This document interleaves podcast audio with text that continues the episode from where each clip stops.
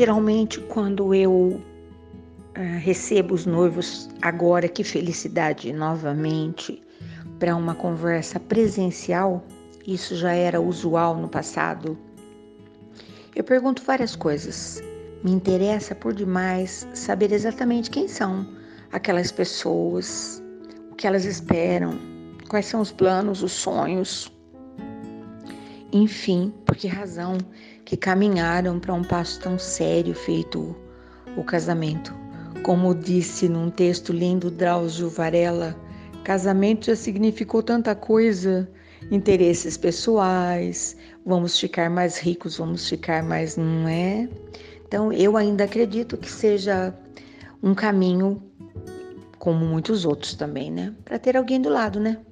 Para uma cerveja gelada, para um café bem quente, para fazer a contabilidade, uh, compartilhar as tarefas, ai tantas coisas, mas enfim.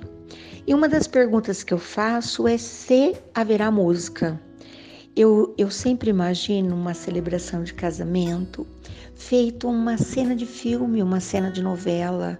Não consigo imaginar de modo algum os personagens envolvidos sem uma trilha sonora. E quantas vezes assistindo alguns filmes, algumas novelas, não nos passa pela cabeça que aquele ator, aquela atriz, né, são os compositores, os cantores. E não são, mas fica na nossa imagem, na nossa mente. Dia desses, não tão dia desses, foi antes da pandemia. Eu estava celebrando um casamento e uma voz me trouxe assim para um planeta desconhecido. Sabe quando aquilo te emociona de um tanto? A, pessoa, a, a voz contratada para a celebração me encantou desde a primeira nota. Mas chegou uma hora eu tinha vontade de vê-la. Às vezes o pessoal se posiciona é, à minha direita, à minha esquerda e eu os vejo. E às vezes não tem espaço, então eles ficam atrás. Acontece bastante isso. Eu fiquei respirando, degustando aquelas apresentações que os meus olhos não alcançavam. Ao término da celebração, na primeira oportunidade, eu me dirigi à pessoa. Era uma senhora. Linda, sabe uma beleza.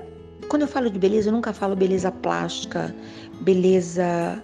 Não, você me entende.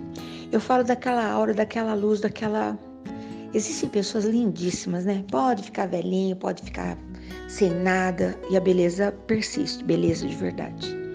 E quando eu disse, mulher, que isso? Você me encantou, você me emocionou. E música me toca mesmo. Eu sempre tenho vontade de representar para as pessoas uma música canto nada, né? Mas é uma metáfora, uma maneira de dizer o que eu gostaria, que impressão eu gostaria de passar para as pessoas. E ela me olhou com jeitinho assim, eu falei, eu sou. Ela falou, ai, foi linda a celebração, tal. Eu falei, ai, que gostoso. Gosto muito do que eu faço. Mas na verdade, o meu trabalho é, eu sou contadora de causos. Eu sou contadora de histórias. Eu estou sentindo que você tem uma história para me contar. Ela falou: É, puxa, mas você me ouviria? Falei: Sim. E você me autorizaria a recontar a sua história? Ela falou: ah, Se você achar que vale a pena, olha o que ela me contou. Que ela era uma menina muito simples, muito simples, muito simples. Que logo cedo engravidou e não deu conta de ficar com aquela pessoa, porque ele era. A pessoa não era uma boa pessoa e ela ficou sozinha com o bebê, que hoje já é adulto, isso faz muito tempo já. E ela morava na periferia de São Paulo e saía para fazer o que desse, né? E um trabalho que ela conseguiu era fazer a faxina dos restaurantes, porque ela ficava o dia todo com a criança, cuidava da lição, porque o tempo foi passando. E à noite sempre havia alguém uh, da família que pudesse porque a criança dormia e ela ia para o trabalho. São Paulo é aquele lugar, né, que acontecem coisas 24 horas por dia. E ela disse que fazia faxina nos bastidores, ia cuidando de tudo, né? Lava chão, lava louça, lava tudo, né? Uh, em vários lugares. eh, não era todo dia que ela ia no mesmo lugar. Mas havia um lugar que ela gostava muito de ir. Na verdade, ela era freelancer. Sabe quando a pessoa fala tal dia você venha? Dias de movimento, certamente. Né? E ela me contou que haviam dias que acontecia música ao vivo. E por conta da música ao vivo, o movimento do, do bar, restaurante, do espaço era maior. Então ela ganhava um dinheiro melhor também, só que não tinha hora para sair. E todo mundo que trabalhava ali ria, porque enquanto as coisas não estavam acontecendo ainda, ela cantava loucamente. Sabe gente que canta, eh, quem canta seus males espanta? Ela usou a frase. E ela disse que cantava, cantava, cantava e o pessoal ria. Mulher, você é muito talentosa. Ela levava na brincadeira. Certa feita, eh, numa daquelas chuvas de São Paulo, o pessoal responsável pela música não chegou. Então estavam lá os o violonista, o que tocava piano, porque já faziam parte mais ou menos do, do pacote, mas a cantora não conseguiu chegar, não conseguiria. E alguém disse para o dono do espaço: é, dá uma chance para fulana. A coitada quase se enfiou debaixo da mesa, de tanta vergonha. Porque na verdade ela tinha mesmo talento, mas ela não tinha consciência do seu talento. E aí o dono do restaurante falou: Vocês estão de brincadeira ou ela canta mesmo? Não, ela canta mesmo. E ela: Não, brincadeira, brincadeira. Vamos lá fazer um teste.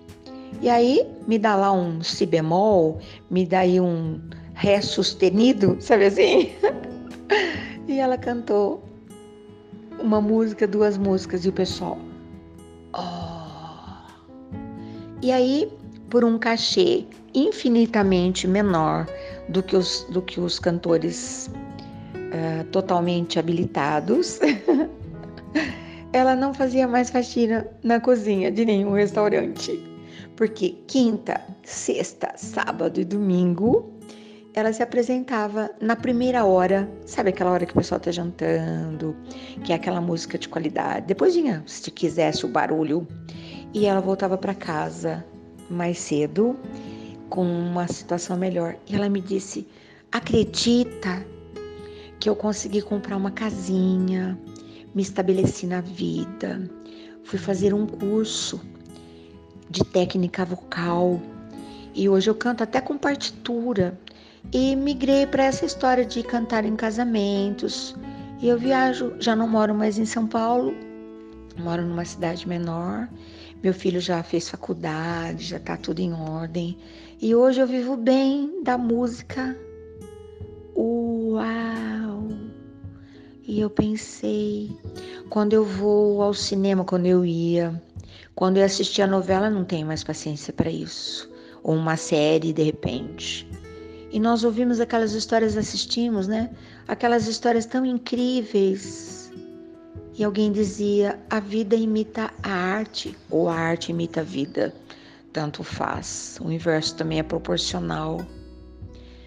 As nossas histórias, os nossos bastidores, as nossas existências, com certeza, conseguem mesmo gerar grandes episódios grandes histórias.